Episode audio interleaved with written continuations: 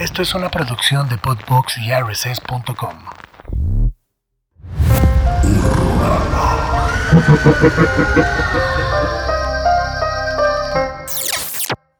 Saludos, bienvenidos a un nuevo programa de Horrorama. Nuevo programa de Horrorama, dando continuación al anterior. Sí. Platicamos ahí de Everything Everywhere All at Once. Eh, hoy también seguimos con el tema de los multiversos. Que como decíamos en el capítulo pasado, está como... No sé por qué ahora siento que hay- eh, se está viendo mucho ese tema de, Sí. de explorar como otras dimensiones, mundos paralelos, realidades alternas. Sí, que, que está, que está padre porque siento que justo hay como unos ejercicios como un poquito más conservadores. Sí. Pero justo como Everything es como de, güey, vamos a estirarlo lo más que podamos. A ver hasta dónde truena la liga, ¿no, güey? Sí, no, o sea, definitivamente creo que si, si, si en algún momento se hiciera como una historia de las películas de viajes en el tiempo, Sí, sí. Everything Everywhere All at Once estaría como un punto importante en, en esta onda. ¿no? Definitivamente. Sí. Hoy vamos a platicar igual, eh, digamos que la segunda parte de, de- de- de este programa de multiversos. Y antes de comenzar, tenemos ahí varias películas, pero antes de comenzar, ¿qué te Vamos con algunos saludos, que siempre me gusta enviar saludos, me fascina. chido. Me encanta porque siento, o sea, a mí, a mí me emocionaba cuando luego a mis compas, incluido tú, que tienen este programas de radio y Sí. cosas así, me mencionaban de que, oh, oh, Oh, qué padre. qué padre, man. Siempre Me- se siente padre. Incluso Ajá. yo, güey, que tengo un par de programas. Este, cuando escucho el Wild Brunch, saludos allá a mi compadre Uriza, que generalmente ve este programa los, los fines de semana. Siempre es así como, güey, echa un saludo. Siempre se siente Ah, padre, sí, güey. Sí, siempre sí, es se padre. siente muy siempre es chido. padre. Entonces, vamos con algunos saludos. Saludos a Luis G, que por ahí nos dijo, güey, hagan dinámicas en Twitter porque no todos tenemos Instagram. Entonces. ¿Qué te parece si la siguiente dinámica, no sabemos cuál va a ser, pero eventualmente tendremos otra dinámica, la hacemos por Twitter? Sí, o mix, ¿no? O Un mix, un mix. Porque sí, o sea, nos encanta que nos sigan en Twitter. No sé si es porque nosotros no interactuamos, no usamos tanto, la cuenta sí. de, de Horrorama en Twitter Al- como alimentamos muchísimo más la de la Instagram. de Instagram. Sí, sí. Porque el- el- la gran mayoría de nuestros escuchas, eh, pues están ahí, tienen Exacto. su red ahí. Pero eh, tiene mucha razón Luis G. Creo que deberíamos de eh, hacer uso un poquito más de, de Twitter.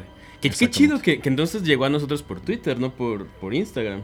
Puede ser, no sé. Luis, Mm. si estás por ahí, explícanos cómo diablos llegaste a este, este espacio llamado Horrorama. Sí.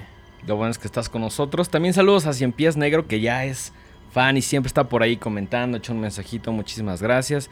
Diego Nevares, a Mariana Balcázar, eh, Edgar Steven, que nos comentó que su monstruo favorito es el hombre lobo. Ah, cual- pues espero, Edgar Steven, que ya hayas escuchado el programa antepasado. Sí, justo en, en eso nos puso un comentario. Ahorita estoy leyendo como los que nos llegaron en YouTube. Maravilloso. Si leyéramos los de Instagram, puta, nos aventamos todo el programa Sí, porque son sí. muchísimos. También saludos a eh, Rayo Flores, que llegó eh, justamente por miedo mismo, la invitada que tuvimos. Y a Eructitos del Cine, que también por ahí comentaron eh, este, el, el podcast que hicimos con Andrea y que aparentemente es uno de los ya más populares, de los nuevos favoritos de Horrorama. Maravilloso, me encanta. Me encanta que, que- que la, que la banda vaya adquiriendo nuevos favoritos. Y no de, sí. Ah, es que el que hicieron en el primer episodio fue el mejor. Y puta, pues entonces no hemos mejorado nada. ¿no? Sí, no, me, me encanta que haya, que haya este, episodios que ya tengan un poquito más de popularidad y definitivamente el que hicimos con Andrea, con Miedo mismo, eh, pues ya es uno de los nuevos favoritos de este, de este espacio. Qué mejor. Qué mejor, qué mejor. Y ahora sí, ¿qué te parece si vamos de lleno con una película que pues ya, el spoiler estaba aquí desde el principio, ¿no? Sí, sí, sí. Si lo están viendo en YouTube o si lo están. Bueno, si lo están viendo en YouTube, ya, pues ya vieron aquí cuál ponemos. Si nos están escuchando en alguna de las plataformas de streaming de audio, el día de hoy vamos a hablar de una película que. Yo creo que es de las. O sea, cuando. Si, si un día me, me dijeran que hicieron como un mapa conceptual de lo que es dengue, en algún punto habría un- una- algo ahí re- eh, involucrando a esta película que es Donnie Darko. Sí, sí, sí. Eh, no, no estoy seguro, pero creo que es como. Fue de esas primeras pláticas que tuvimos en la universidad. Como muy clavadas ya de algo muy específico. Que es dijimos, "Güey, probable. ¿Has visto Donnie Darko? Y yo, Sí, sí, sí. tú sí, no mames. Y empezamos como. O sea, esta es de las. O sea, esta película es especial para mí no solo porque me gusta mucho, sino porque la relaciono muchísimo Claro. con Dengue, ¿no? Entonces es como. creo que ya teníamos muchas ganas de, de, de tocarla en horror. Sí, habíamos mencionado un poquito algunas cosas de Donnie Darko porque nunca escapa la conversación, no es tan chingona que siempre se relaciona con algo, pero no le habíamos dedicado como justo el tiempo que le vamos a dedicar ahorita, ¿no? ¿Te acuerdas cómo llegaste a Donnie Darko? Sí. Sí, Cuéntanos, eh, por favor. Mi amiga Fer Gil, que también la conocí en la Ah, universidad. Claro, claro, saluditos. un día me, me, me, me dijo, eh, compartíamos salón y me dijo, oye, ¿qué opinas de Donnie Darko? Y yo, ¿Donnie quién? y le dije, no, pues ¿en qué equipo juega ese carnal? ¿no? Y me dijo, no, es una película. Yo no, no tengo ni idea, o sea, no, no sé de qué me estás hablando. Me dijo, no, pues vela, yo creo que te va a gustar. Me dijo, está como bien rara. Y un día me, me marcó en la noche y me dijo, güey, prende, pasando. prende la televisión. Mamá, prende la tele.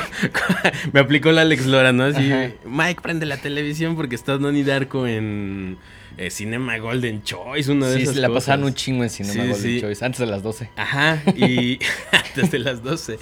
Eh, después de eso ya la apagaba y la tele. porque, sí, pues, ya era contenido que no... Ya no me tocaba. a mí, Que no, no pertenece No, no, no, estrictamente no, a no, Aurora. No, no, no. Y entonces, me acuerdo que ya estaba un poquito empezada, pero es muy hipnótica, o sea, como que te, te- te- te clavas y, y empiezas a, a meterte y a meterte y a meterte, ¿no? A mí me pareció, o sea, perdón, yo la encontré como de una manera un poquito similar. Que por ahí, este, un gran amigo llamado Santiago Robles, que por ahí le envió un saludo. Un día arco perfecto que estábamos en un subway, íbamos como en la. saliendo de, de la prepa, entrar a la universidad. Traía una playera con un stencil de, de Frank, el, el conejo, que decía, Why are you wearing that stupid man suit? Dije, güey, qué buena playera. Y me dijo, ah, ¿te gusta Donnie Darko? Yo también dije, ¿Donnie quién? y me di- le dije, güey, no sé qué es tu playera, pero está chingona. Y me dijo, ah, es una película que se llama Donnie Darko. Y yo, órale, pues ni idea. Y un día yo le estaba cambiando en HBO y vi, te aparece ya en cable la programación y venía ahí Donnie Darko, ¿no? También ya estaba empezada. Ujú. Dije, bueno, la voy a seguir viendo. Y cuando acabó dije, no entendí, pero me gustó un chingo, güey. siento que es como la primera vez que la ves, no entiendes mucho, ¿no? Mm, mm. Sobre todo también en el momento en el que la vimos, no habíamos, no teníamos otros referentes, no teníamos mayor contexto más que lo que encontramos en la televisión, ¿no? Y ya después vi como la mitad dije, está increíble. Y después le dije a mi mamá, güey, por favor, cómprame esta película. Y llegó mi jefita y me dijo, Aquí está, mijo, aquí, tenga aquí su está, Donnie tenga Darko. su Donnie Darko, aquí está esta edición. Pues nada especial, ya no, ya no se encuentra porque los DVDs ya pasaron a mejor vida. Hay una nueva edición en, eh, en Blu-ray que trae como mucho más contenido. Eh, importante mencionar que esta es la, la Cinematic, no es la Director Scott. Ajá. Que también ahorita platicaremos un poquito del, sí, del sí, sí. Director Scott, que tiene ahí grandes diferencias. Pero pues esta es mi copia, le tengo mucho, mucho cariño, ya se ve medio madreada. También en algún momento, sabes que me gusta el, el tema del VHS. Vi que hay una edición eh, el, el VHS no es, no es color negro, no es el típico, es color blanco. Órale. Lo cual me pareció algo muy, muy loco. Ujú. La encontré un día por eBay. No estaba carísima, pero dije, "Eh, luego la compro. Otro día. Dije, voy, Voy al al rato, rato. voy al rato y cuando regresé ya no estaba, güey. Y cuando le pregunté al vendedor si iba a tener más, Te me dijo que no. sabía, güey. Entonces, pues no dejen pasar estas Ajá. oportunidades, pero sí una edición muy, muy bonita ahí en, en VHS blanco que yo nunca había visto Wow. un, un VHS blanco, ¿no? Está, está increíble. ¿Y qué te parece si platicamos un poquito de, de, de Donnie Darko? ¿De, de qué va? Por favor, por favor. Eh, es una película dirigida por Richard Kelly. Sí. Película de 2001. Película de 2001 Ajá. dirigida por Richard Kelly. eh, que dicho sea de paso, es un- tiene una carrera bastante Rara, irregular, sí, sí. rara. Tiene por ahí otra película que se llama The Box. Eh, mediana, bastante mediana. Yo la que recuerdo es eh, ese escritor de Domino, la de Kira Knightley, ¿te Ah, acuerdas? Sí. sí. Digo, no es una gran película, No. pero que estaba revisando la filmografía y dije, ah, este güey escribió eh, Domino, Domino. que en su momento pues, era una película atractiva, pero pues no, no, no es, no le vamos a dedicar un programa a Domino, ¿no? No, nunca. Creo que el principal atractivo es que era de acción y que salía Kira Knightley, que en ese momento, por Piratas del Caribe, por diferentes cosas, Ajá. era como la estrella de esa época, Claro, ¿no? Pero claro. no, no es algo que digamos, dejen, paren este programa y vayan a ver Domino para nada. Y, y párale de contar, ¿eh? O sea, no tiene muchas más cosas. Sí, no, no, no. Eh, sin embargo, pues nos dio Donnie Darko y, pues bueno. Yo, yo creo que de alguna manera podríamos llamarle como un One Hit Wonder. Y eso entre grandes comillas. Porque cuando salió, no mames, nadie peló esa madre. No. Nadie, nadie, nadie. Y se vio muy afectada por principalmente dos eventos. La masacre de Columbine, que había sucedido creo que un año antes. Y también por eh, este tema de, de las Torres Gemelas, del Claro. 11 de septiembre. Por ahí se le hicieron algunas variaciones al póster.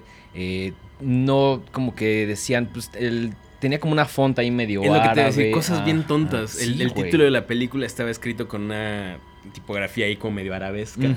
Y pues en su paranoia, delirio loco ahí de Sí. Estados Unidos, dijeron, híjole, eso se ve muy talibán, hay que, cambiarle, ¿no? Soy muy Eso terrorista. se ve ¿no? muy terrorista, ¿no? Entonces, cosas bien extrañas que, que pasaron como con, con ese lanzamiento que al final pues vieron afectada su, su popularidad. Sí, muchísimo. De hecho, eh, la película tenía. Ahí te va. Costó. ¿Cuánto crees que costó? No sé, unos 5 millones de dólares. Casi. 4.5. Ay, güey. Lo cual es muy poquito para Sí, una sí. película de un es- estudio mediano o grande, Sí, ¿no? ¿Y cuánto crees que recuperaron, güey? ¿Dos? Ojalá, güey. Medio, güey. no manches, Medio. wow. recuperaron medio, pues obviamente le fue muy mal. Pero es de estos casos en los cuales, pues, obviamente fue un fracaso en los cines. Pero eh, ahora sí que el, el home video, tanto los VHS como los DVDs, recaudaron 10 millones. Wow. O sea, Bueno. fue, fue algo que funcionó hasta mucho tiempo después y que era así como de, bueno, pues ya lo vamos a poner como en HBO, en, Cinema, en Golden Choice, eh, y sobre todo como el tema de, de- de la renta, sí benefició muchísimo en popularidad. Que siento que Donnie Darko en algún momento sí era algo más como de culto, como de ciertas personas que solo la habían visto.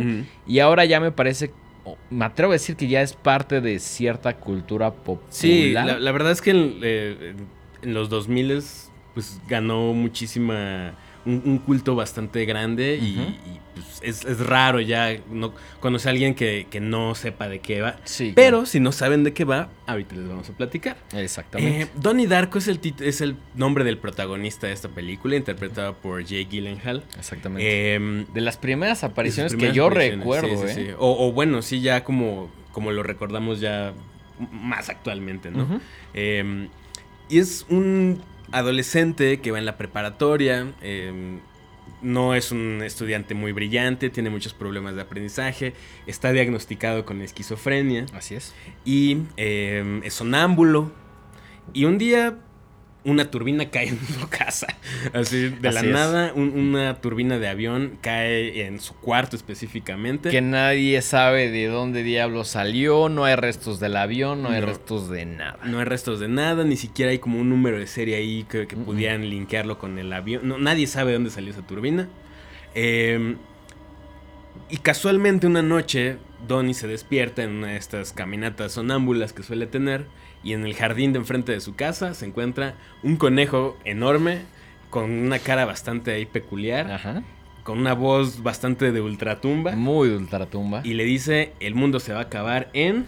Eh, 280642. 28 días. 28 días, 6 horas, 6 horas 42, minutos y 12, segundos. Exacto. Exactamente. Aquí te vamos a explicar por qué del número. sí, sí, sí. Pero básicamente Frank le dice, güey, tienes este tiempo antes de que se acabe el mundo, ¿no? Es es como llega y le da este mensaje a, a Donnie Darko. Así es. Y bueno, eh, a partir de aquí vemos cómo, cómo es su interacción con sus compañeros de clase. eh, conoce a una chica nueva que se llama Gretchen. De que- la cual como que se enamora, pero tienen como esta relación de... Sí nos gustamos, pero nadie va a decir nada. Ajá, que, que es una, una relación muy peculiar, ¿no? ujú. Y, y pues nada, empiezan a pasar cosas bastante raras. Se, to- se tocan temas ahí como de bullying. Se tocan temas De pedofilia, de pedofilia, también. que ahorita vamos a hablar de eso también. Eh, pero a grandes rasgos es esta historia de, de un personaje bastante, pues, un misfit del, del- del- Sí.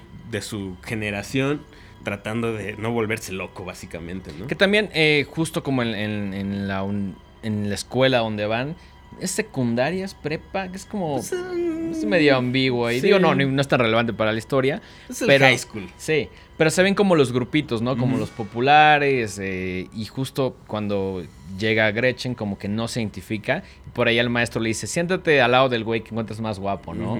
Y pues se sienta al lado de Donnie Darko, ¿no? Ajá, Entonces, ajá.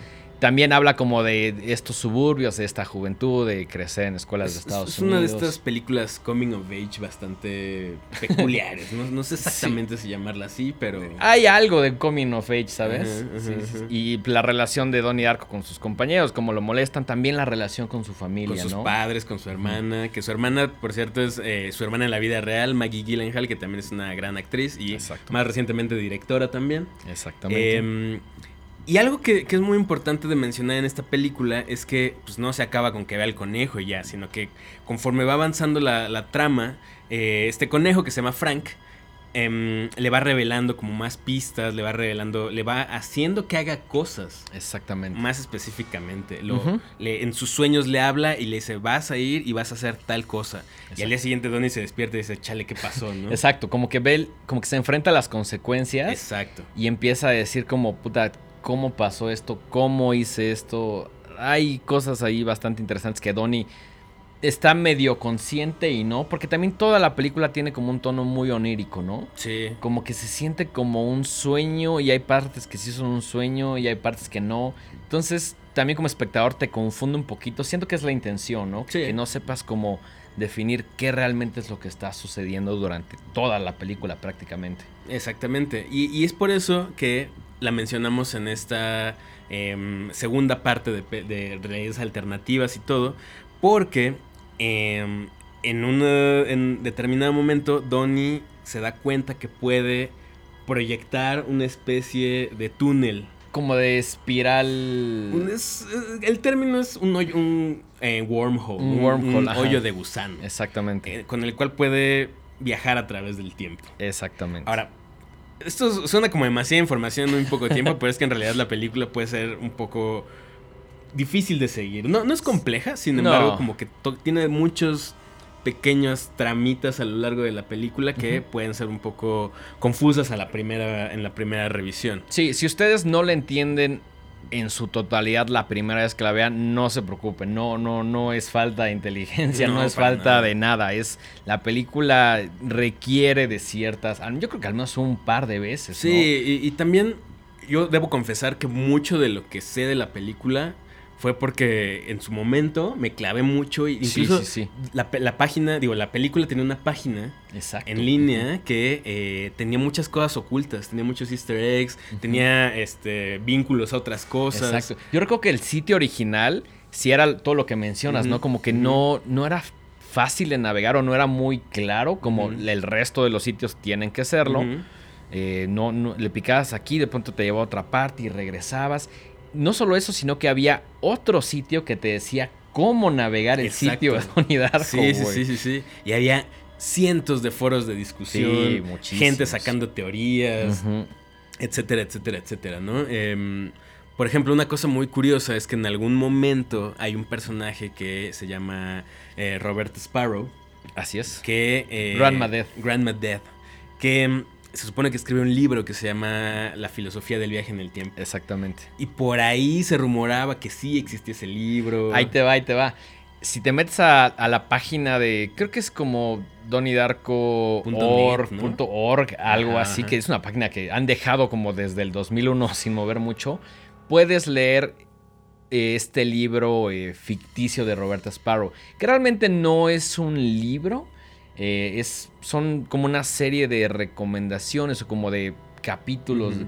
parrafitos ahí que hablan como de ciertas cosas de viaje en el tiempo que sí están interesantes, pero incluso la introducción de, de Roberto Sparrow dice como esto es una suerte de guía ficticia, no, no, no tienes que seguir los pasos exactamente, solo está como la teoría de, de- de lo que puedes hacer como para viajar en el tiempo, ¿no? Cosas muy interesantes ahí que dice, eh, parte de, de esta teoría del viaje en el tiempo tiene que ver con la unión entre el metal y el agua, ¿no? Ah, sí, sí, que, sí. que también pasa algo muy relacionado que Donnie hace, donde estos elementos de alguna manera como que se juntan, ¿no? Claro. Entonces, eh, si si ustedes ya están muy clavados con Donnie Darko, si ya la vieron, chéquense este documento de, de Roberta Sparrow porque sí está muy interesante. Está cortito leer, te lo en 5 minutos y tiene ideas pues, bastante interesantes y algunas complejas y algunas que suenan hasta cierto punto muy lógicas, ¿no? Sí. Este, ¿quién- este, este documento lo escribió Richard Kelly. Yo creo que sí. O sea, bueno, se- Robert Sparrow es un personaje ficticio, no lo pudo haber escrito ella. Yo creo que Richard Kelly sí como que desarrollando todos los personajes, dijo, pues vamos a hacer que este libro sea más que un referente ahí en, en- en la película, ¿no? Vamos a desarrollarlo un poquito más, como con esta idea del boom del Internet para gente clavada. Y yo creo que eso mismo desencadenó que hubiera muchísimas personas sacando teorías, platicando, discutiendo. Creo que al final del día Donnie Darko no es una película que, que se resuelve de una sola manera. Te, Sí. te- te deja ahí como abierto el final, lo cual a mí me gusta mucho porque generalmente una película empieza A y termina B, ¿no? Acá digamos que es todo lo contrario, empieza A y acaba la Z, donde, Sí. donde tú quieras, ¿no? Dependiendo de lo que lo quieras relacionar, eh, qué quieras interpretar tú por el final, que siento que es gran parte del arte, ¿no? Si bien hay muchos artistas que dicen, yo quería esto con esta obra, hay muchas obras que te dicen, güey, eh, tú interprétalo como se te dé la gana, yo no te voy a dar más explicaciones. También como para decirle y, y obligar un poquito al espectador a que, a que le eche un poquito de coco y tenga su propia versión de todo lo que sucedió, Sí, ¿no? sí, sí, sí. ¿Qué opinas de, y esto lo leí hace mucho tiempo, de que dicen que es una película que tiene todos los géneros, güey? Ok, no lo había pensado. Mm. No, o sea, no estrictamente. Pero sí tiene como la onda de terror, tiene un poquito como de comedia medio oscura, tiene medio sci-fi, tiene hasta musical, güey. La, Sí. la- la parte de, de las chavitas, que Sí, es un sí. hermano menor de Donnie Darko, pertenece a este grupo llamado Sparkle, Sparkle Motion, que pues es obviamente también como un grupo ficticio, que es donde está la chavita y montan como ahí un espectáculo. Es, de- es como esta onda de, de- muy de, de- de primaria, secundaria, Es como hacer de bailable, ajá. grupos de baile de, de- de amigas o de amigos y, bailan y se presentan en los shows de las escuelas. y todo. Exactamente. Eh, es a- algo que me gusta mucho es como es una visión muy detallada de estos suburbios clase medieros Sí, sí, eh, sí. de Estados Unidos, ¿no?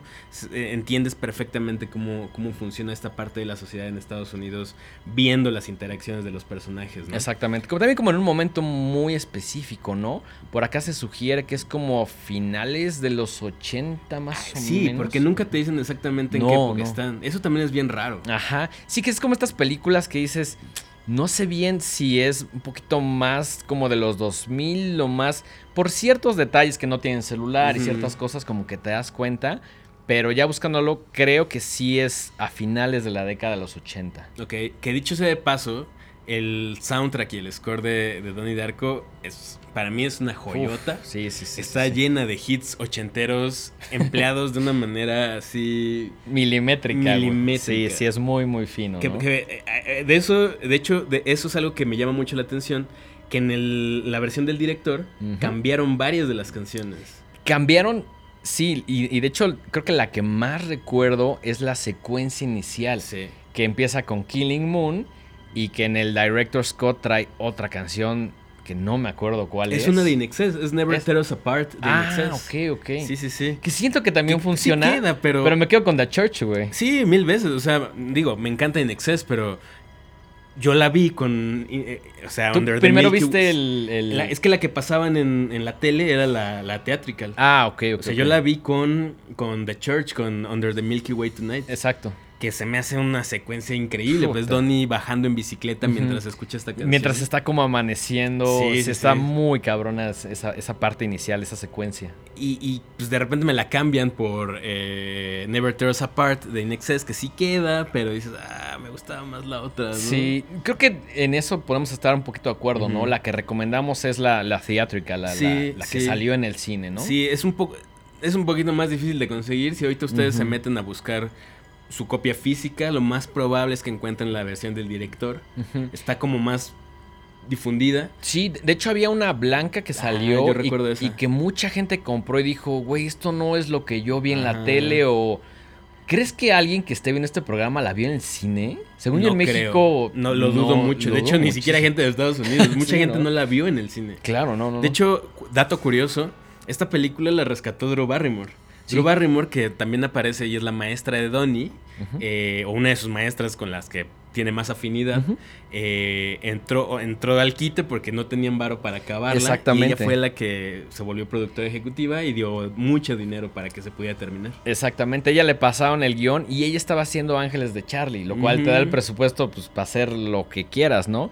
Y ella tiene este Flower Films, que es una productora pequeña, y apostó mucho por el proyecto y dijo, güey, me encanta, voy a participar no solo actuando, sino poniéndole pues, ahí varia pasta para que pues, para que el proyecto salga adelante, ¿no? Así es. E- Échate otros datos, me encantan los Traigo, los datos traigo una buena trivia. lista de datos, entonces aquí van a empezar los spoilers. Ya, yo creo que ya es bueno Ya, avisar. ya, sí, ya. No, además, yo estoy casi seguro que la mayoría de las personas que están viendo este capítulo ya vieron Donnie Darko. Porque sí, esa madre se propagó como el COVID, güey. Sí, O sea, sí, esa madre, sí. todo mundo la vio, güey. Todo mundo. Es, es complicado llegar con alguien que le esté dentro de cierto grupo o ciertos como gustos que no haya visto Donnie Darko. En ¿no? resumen, si están viendo este programa, probablemente ya hayan visto Donnie Darko porque es lo que nos gusta, ¿no? Exactamente, ajá, exactamente. entonces venga- vengan, venga, venga, venga, venga, el líquido. Venga el líquido. Pues ahí te va. El, 20 el 28 días, eh, perdón, sí, 28 días, eh, 06 horas, 42 minutos, 12 segundos, forma parte de este ciclo lunar. Ah. El ciclo lunar realmente son 27 días, eh, 07 horas, 43 minutos y 11. Entonces lo que hicieron fue cambiar un poquito los números, ahí sumando y restando, y por eso da el 28, 06, 42, 12. Ok. Que también otro dato curioso y que fue, según Richard Kelly, el director, una completa coincidencia, es que el rodaje duró 28 días, Ah, güey. no sé qué tan cierto sea o si el güey dijo, yo creo que no, güey. O sea, güey, un rodaje es una cosa complicada, güey. No. Mm, sí, no. O sea, entiendo, es, creo que es más fácil que se extienda que a que se acorte, güey.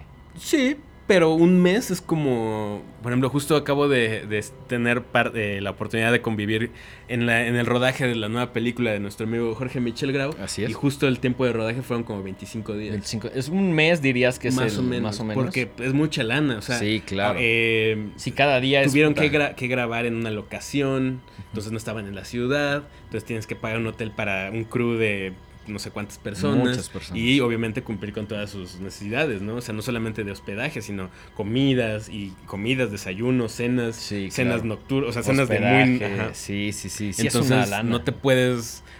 O sea, no, no, no es recomendable que una producción de este tamaño dure más de eso. De acuerdo, de acuerdo. Entonces, Pues acá. yo creo que sí, es- o sea, no sé si los 28 días, Ajá. pero a lo mejor duró 25 o 29, Sí, ¿no? O claro, sea, ajá. no importa, pero pues está, está chistoso. Acá lo que se dice es que duró 28 días y Richard Kelly dijo como, ah, fue una coincidencia. Sí, Yo no creo en las coincidencias, pero eso es lo que dice el señor Richard Kelly, ¿no? También, ¿ubicas al señor Seth Rogen? Claro que lo ubicas. Sí, sí, sí. Este, este gordito marihuano. Sale ahí.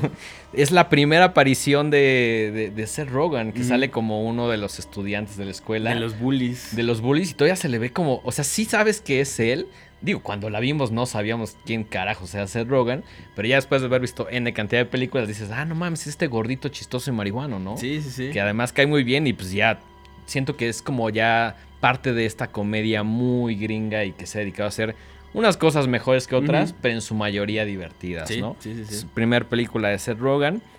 Eh, el director por ahí eh, creció en, en- en Virginia, en un, en un lugar que se llama Midlothian, y no quería hacer como tanta, como una referencia tan directa, entonces lo cambió a Middlesex. Ah, ok. Y por eso el, el- el lugar, el pueblo donde sucede, se llama también eh, Middlesex. Ok. Otro dato que ya te dije, eh, no les fue nada bien en el cine, recuperó medio millón de dólares de los Nada. cuatro y medio que le habían invertido, pero se recuperó muchísimo con los DVDs y con los VHS, que llegó a juntar 10 millones ahí de kilos gringos. Wow. Otra eh, cosa interesante es que aparece esta versión de Gary Jules de Mad World, que es una canción original de Tears for Fears, pero para esa secuencia final iban a utilizar una canción de YouTube que seguramente tú conoces, que se llama MLK. Yo no la tengo muy presente porque yo no soy fan de YouTube, yo le entré mucho después. Entiendo la importancia de YouTube en los 80. Ujú. Hay algunos discos, el, el Home me parece bastante bueno. Es un gran disco el Es Rattle un gran Home. disco. Solo es mi compadre Francisco Bonís que me dijo, güey, yo sé que odias a YouTube, pero date este ¿Y lo disco". escuchaste? Y lo escuché y me gustó bastante. Y yo te he recomendado el Actum Baby no sé cuántos años y nunca los he escuchado. Pero No lo escuchado. No importa.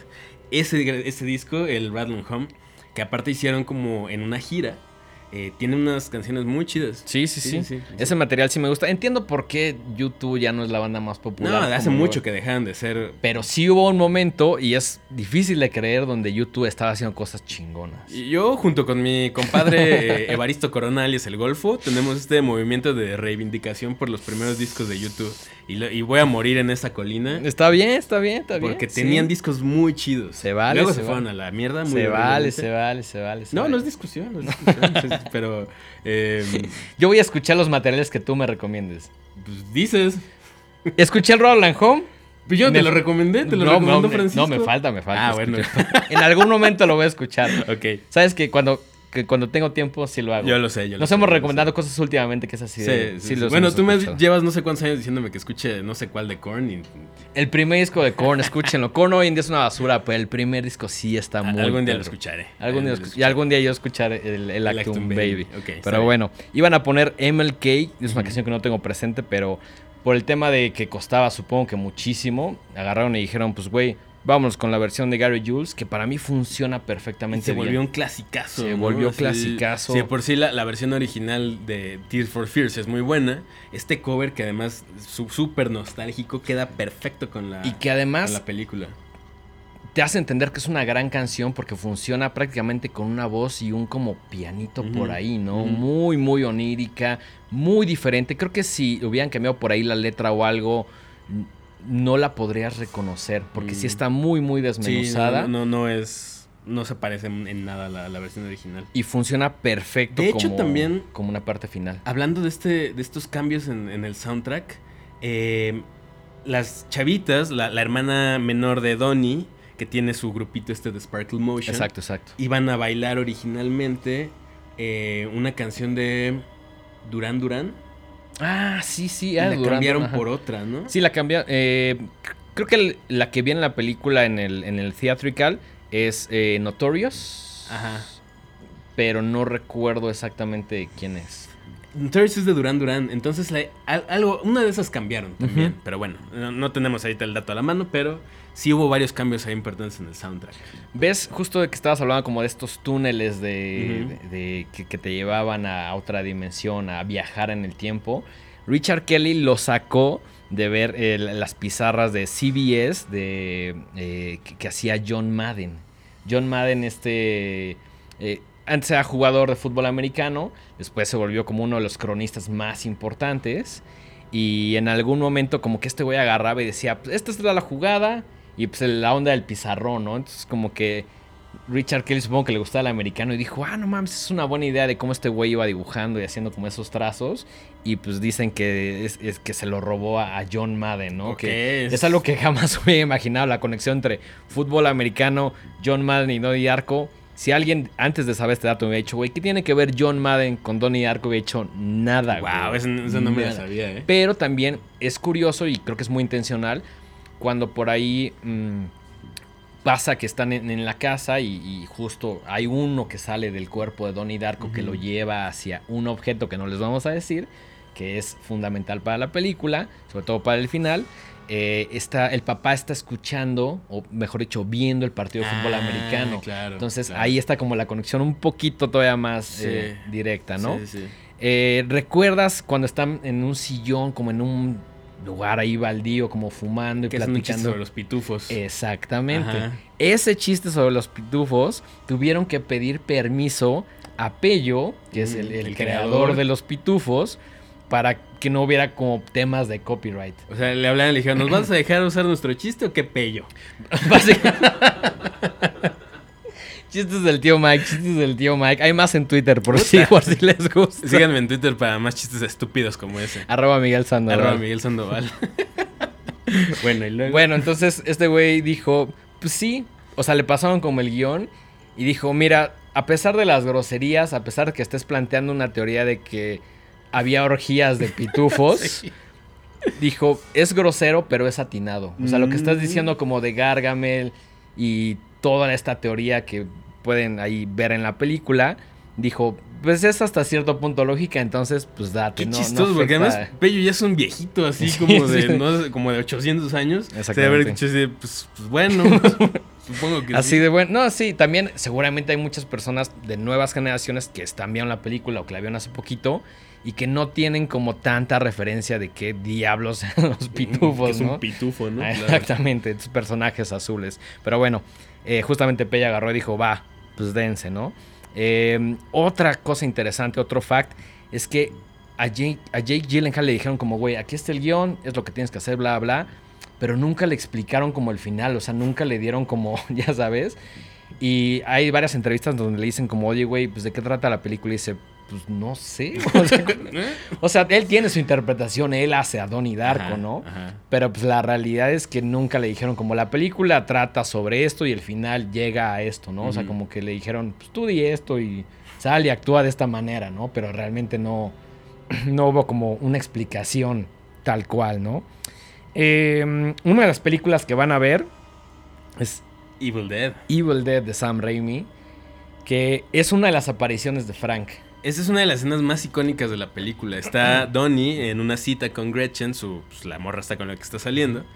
Y es- esto desencadena muchas cosas, pero eh, justo Frank está sentado junto a, a- a ellos en alguna parte de la película. Y ahí es cuando Donnie le pregunta, ¿por qué traes ese ridículo traje de conejo? Exactamente. Y le dice, ¿por qué traes ese estúpido traje de hombre? ¿no? Que es una gran Es pregunta. una gran Es frase, una gran ¿no? frase. Y, Sí. no, y además con Esas la cuando- playera. exacto, cuando Sí, eres adolescente, dices, No, mames. güey, está bien, bien acá, bien está, rebelde. Está ¿no? bien acá. Y además siento que la vimos en ese momento de nuestra vida donde no queríamos ser Donnie Darko, pero decías, yo me identifico con este güey que no es el más popular y un misfit de alguna manera, sí. ¿no? Que tenía como ciertos gustos. Por ahí sale leyendo eh, El amor en los tiempos del, del cólera. Ujú, Sí, sí, sí. Ese libro que está leyendo en, en su cuarto, muy al principio que llega su mamá y le dice como de, güey, ya vete a dormir o algo así, que le manda al carajo, ¿no? Entonces, por ahí está leyendo también es, es- ese gran, gran libro que es súper clásico de la literatura latinoamericana.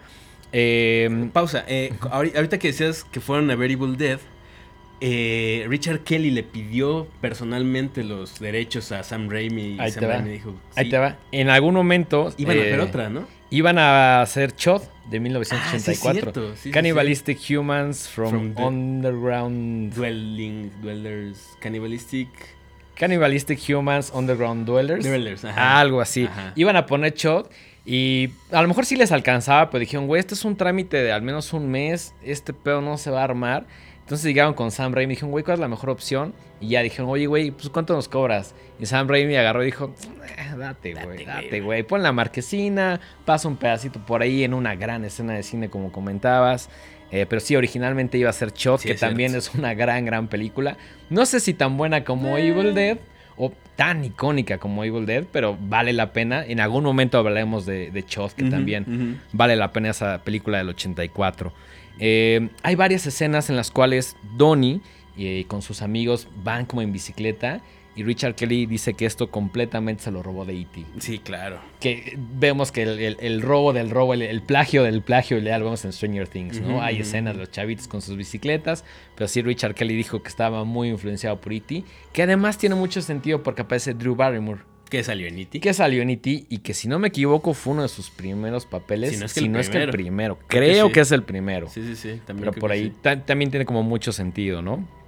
Y el último fact que traigo es justamente el, el tema de Grandma Death, ¿no? Se puede leer el libro de Philosophy of Time Travel, que realmente, como les comentaba hace ratito, no es un libro tal cual, no, es un texto ahí con diferentes párrafos que explican o teorizan sobre el, el viaje en el tiempo, ¿no?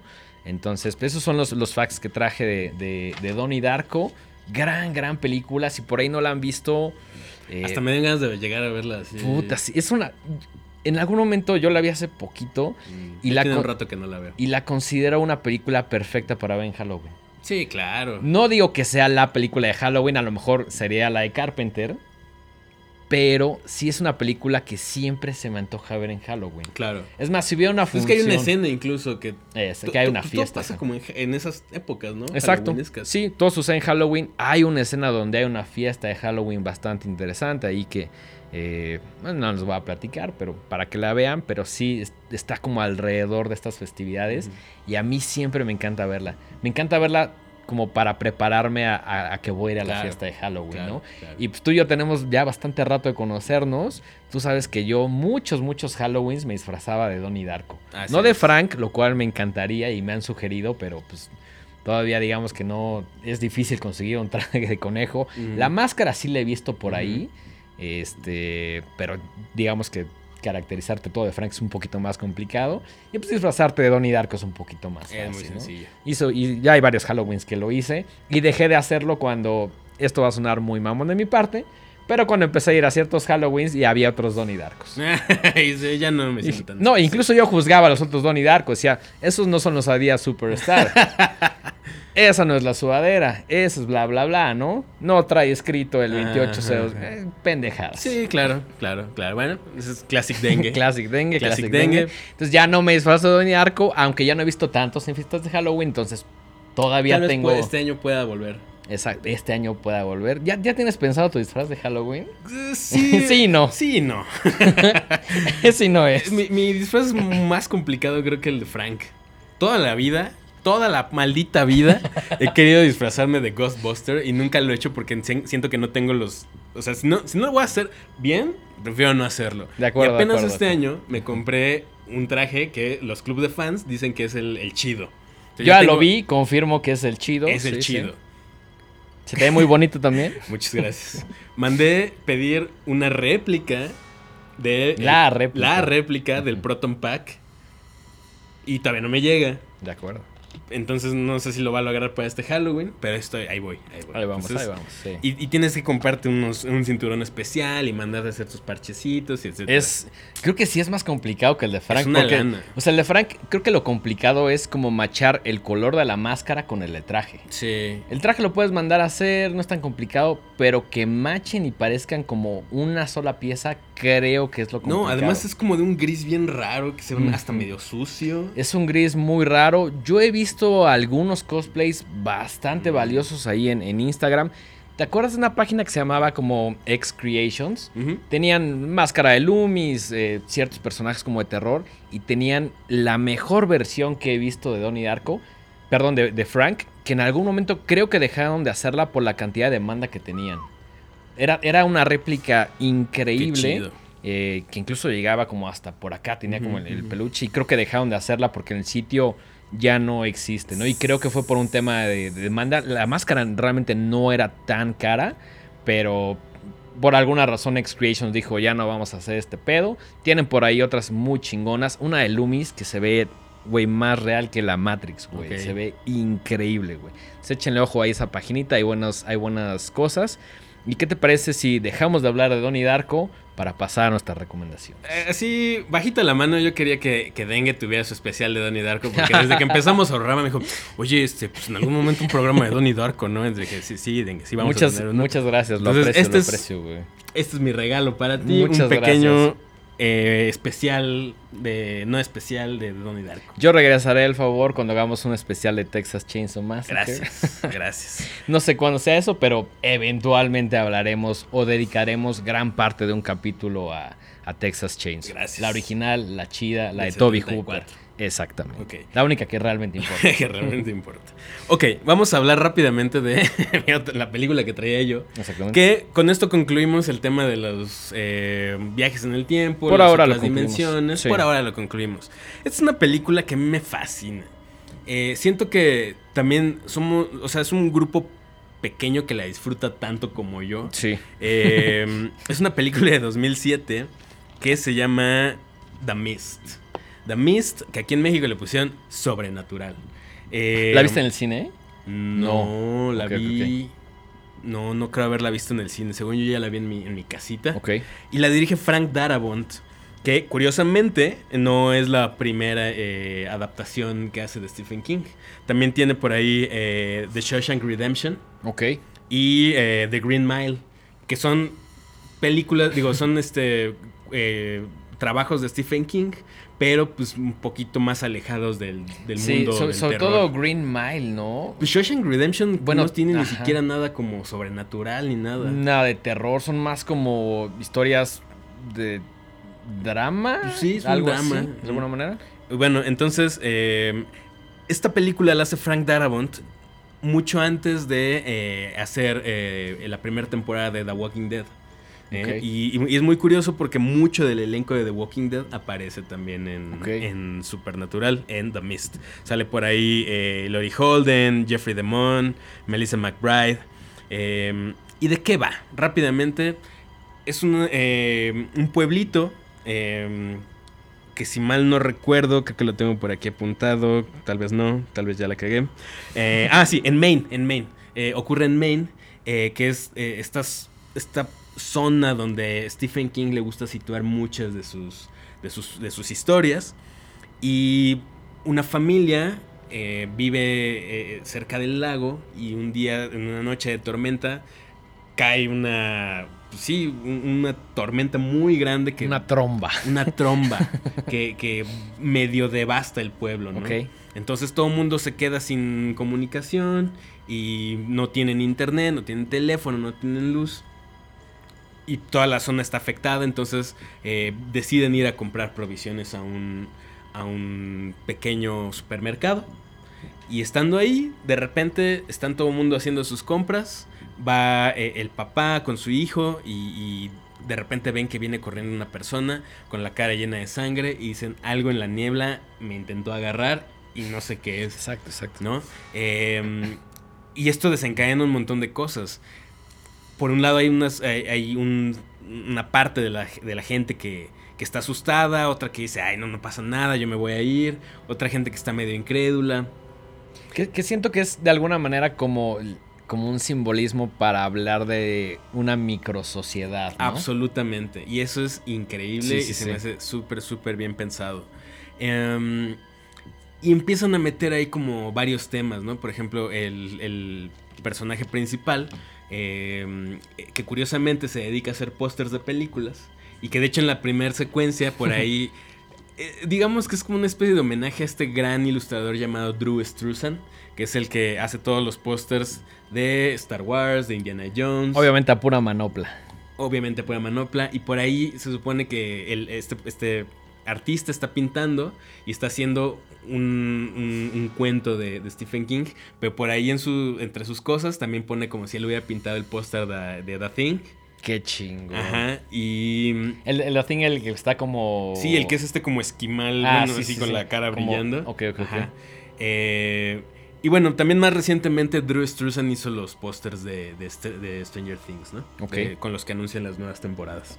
Son esos que han. Ah, no, no, lo estoy confundiendo, lo estoy confundiendo. Sí. Es que salieron unos también eh, que los ponían en la, en la cuenta de Horror Losers, que eran unas ilustraciones, pero creo que es de un ilustrador mucho más joven. Ah, que se aventó como uno por cada capítulo. Mm, No, Sí. estos son los de, la- los de cada temporada que tienen. Son, son Ah, claro, muy sí, clásicos sí, sí, en su composición, ¿no? Los personajes, todos. Sí, los cosas. más. Y están pintados Los más populares de Stranger Things, de acuerdo.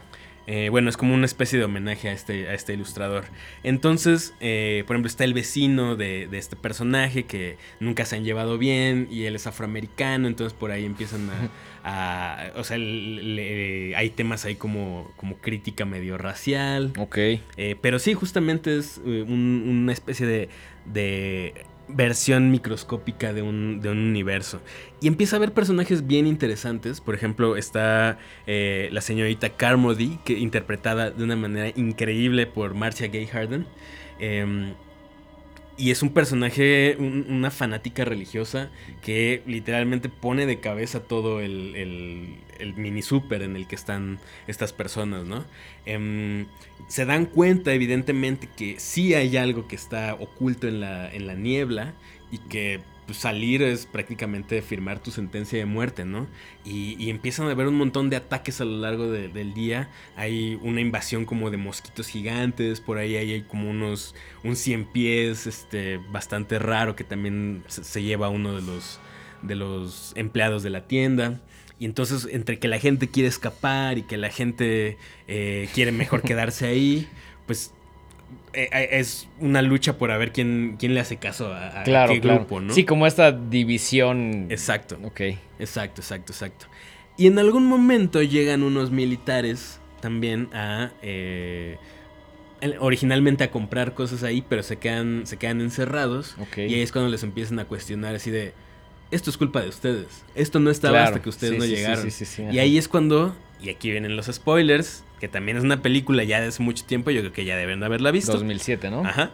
Eh, revelan que eh, no tienen mucha, ellos mucha información porque son soldados, pero saben que había un grupo de científicos haciendo experimentos y son parte de un proyecto que se llama The Arrowhead Project, que lo que buscaba es meterle mano ahí al, al tema de las dimensiones y por un error abren un hueco en una dimensión y estos seres monstruosos empiezan a fugarse. ¿no? Y, y- y, pues, al parecer no hay, no hay forma de detenerlos y están apoderándose de todo, pues por lo menos de esa zona. Y, y la menciono justo porque me gusta eh, el tema de que pues, se hayan abierto una dimensión y que no supieron cómo controlarla. sí, sí, y esto sí. es lo que está provocando que, que estos seres estén escapando, ¿no? Em, esta película fue bastante criticada por su final. Así que también si no la han visto, eh, es un gran momento para ponerle pausa a este video y luego regresar. Eh, Frank Darabont le cambió el final a la historia de Stephen King. Em, en la historia... Pobre Stephen King, güey. Nadie respeta sus novelas. Nadie respeta sus novelas, Ni pero el mismo curiosamente, Kubrick. curiosamente Stephen King le dijo, me gustó más tu final. Ah, sí, sí, sí, órale. sí.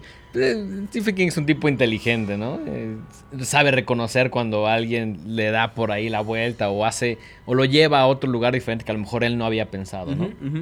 Y, en- y este final es mucho más depresivo. Es muy triste. A mucha gente no le gusta precisamente porque... Que digo, a mí eso es lo que más me gusta de la película. El final Sí, es... nadie quiere finales felices. Bueno, nosotros no. O, o a veces. A veces. A veces. O sea, más bien... Cuando, mi- es- cuando es coherente con toda la película, ¿no? Mi comentario sería, pues no todo tiene por qué acabar siempre feliz, ¿no? No. O sea, así no es la vida. sí, no, no. Y no. cuando hay así una invasión de criaturas de otra dimensión, no necesariamente creo que tenga que ser un final feliz. Para nada, para nada, para nada. Y, y por eso mucha gente la critica y no le gusta, pero a mí eso es lo que la- la- siempre la veo. Y esos últimos 10 minutos son una maravilla. Por ahí hay una escena increíble donde eh, van en un coche, se escapan, o sea, deciden escaparse ya de este, de este supermercado. Un grupo muy reducido de personas. Y, miran hacia arriba y de repente ven un monstruo gigantesco, así de varios cientos de metros de altura, como una en una, no sé, se ve muy dinosaurico incluso, ¿no? Y, y- está caminando como libremente, como...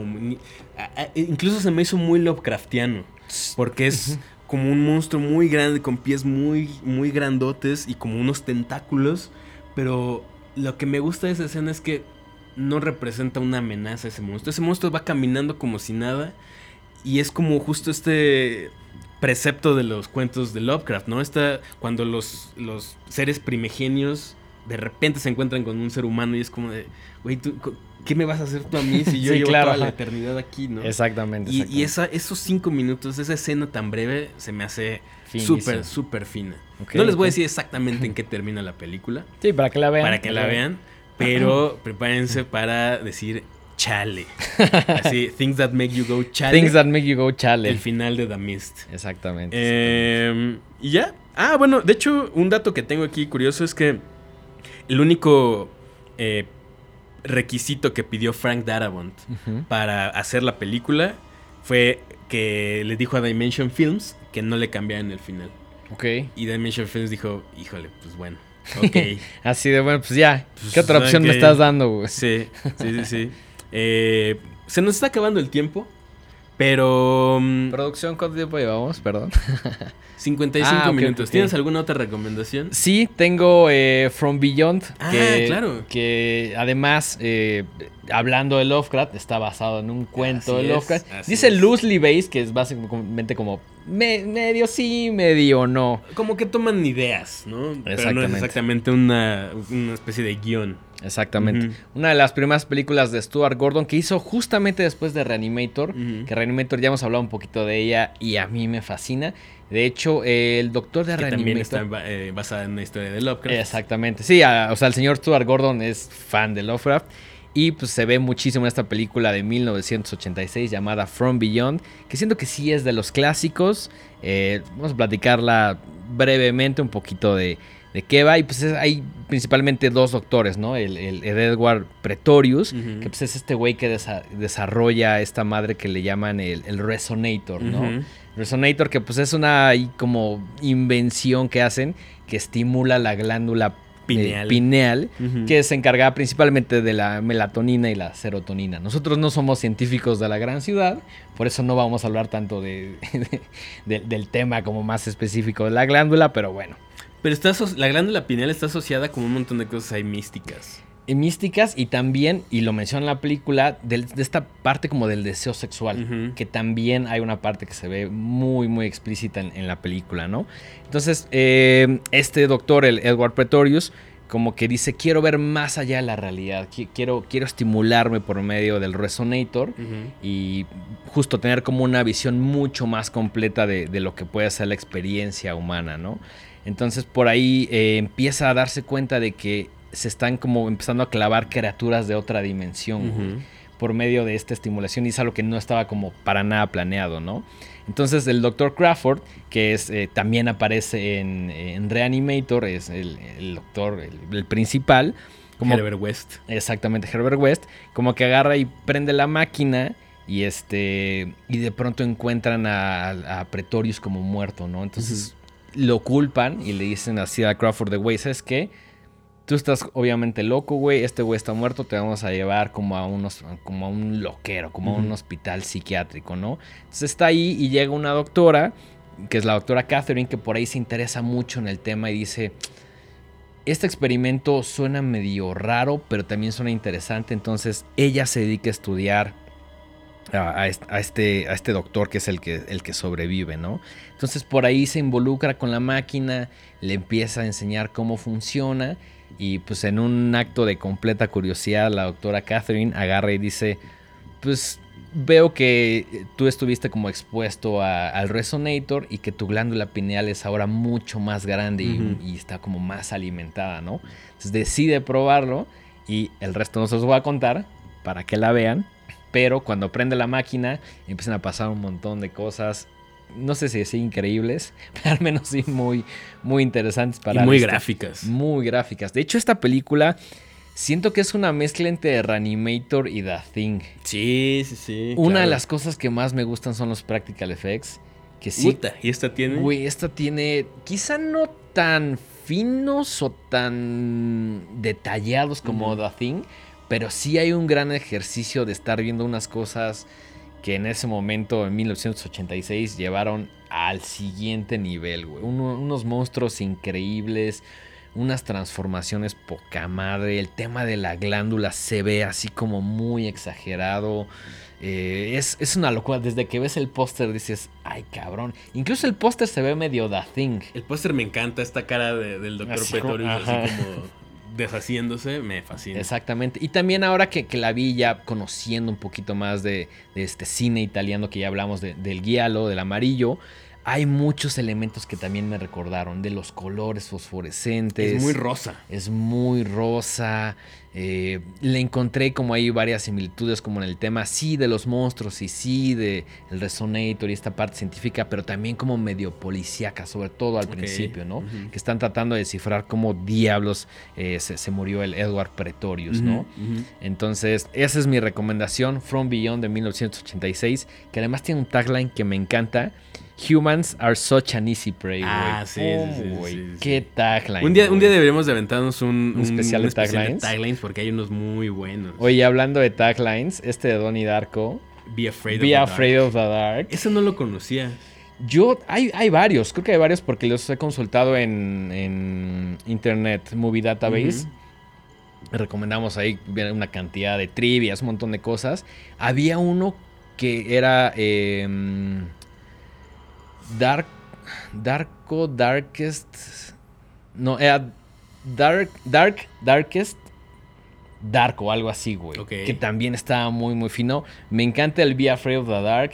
Hay varios. ¿Cuál conocías tú? Ay, pues no, no, no, lo- no, lo- no, no lo tengo muy, muy presente, pero ese de Be Afraid of the Dark no, no lo ubicaba. Sí, hay, hay varios y la neta es que todos me Oye, parecen muy, muy rapidísimamente, finos. ¿has visto la segunda parte? No, es Darko, no lo he visto, pero ahí te va porque no lo he visto. Porque no quiero que toquen así nada, nada, nada. Y a lo mejor está mal que lo diga, quizá debería de verla. Pero por ahí hay varios compitas que me han dicho, esa madre, güey. Sí, creo que a nadie, o sea, es de esas cosas que nadie sabe por qué existió. Hay una Y- segunda parte que se llama Es Darko. Samantha Darko, que se supone que es la hermana de Donnie, que ni siquiera tiene nada que ver ya con el cast original ni nada. Y creo que sí es como una aberración ahí que nunca debió haber existido. Pero bueno, si alguien en los comentarios la vio, díganos qué les pareció. No, y si les gustó, por favor díganos por qué. Porque a lo mejor cambio de opinión y decido, no, quizá en algún momento sí la vea. Pero todos los reviews que he escuchado de gente en la que confío me han dicho, esta madre está horrible. Así es. Entonces, quizá algo debe tener. Por ahí me dijeron que también aparece Frank, pero ya como una versión como metalicosa, Uy, no. diferente. No, prefiero no, prefiero no verla. Sí, no, nosotros recomendamos la única, la chida, la aprobada y hecha, escrita y dirigida por el señor Richard, Richard Kelly. Kelly, que además no aprobó es Darko, ¿eh? O sea, ese güey agarró No, y dijo, no, pues güey, este pedo, a Sí, mí ni me metan. ¿no?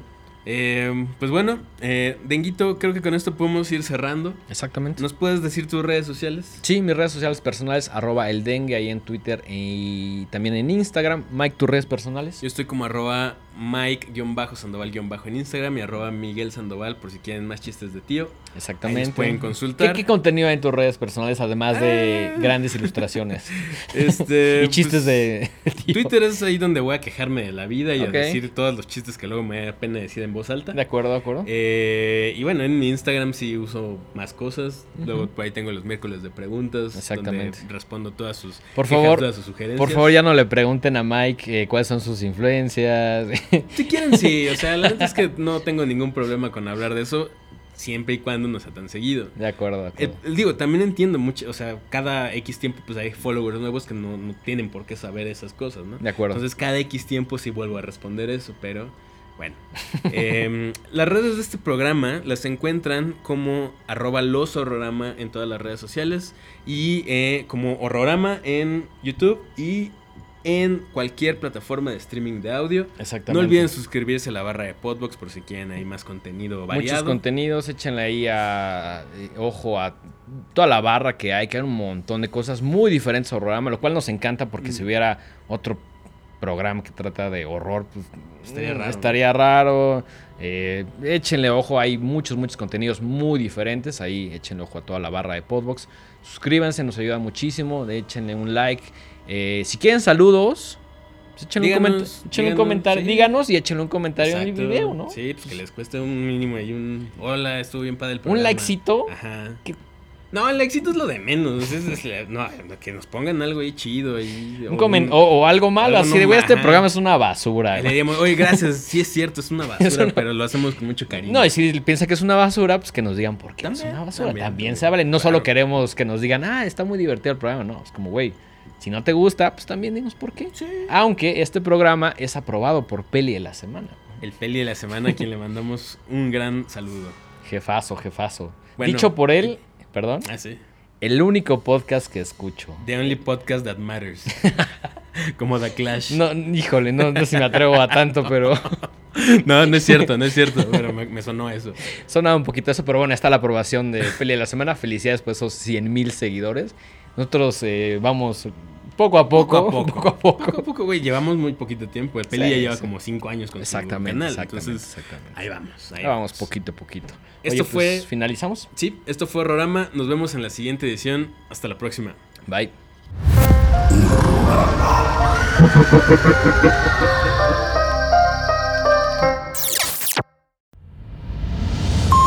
Esto fue una producción de Podbox y RSS.com. Suscríbete y escúchanos en todas las plataformas de podcast.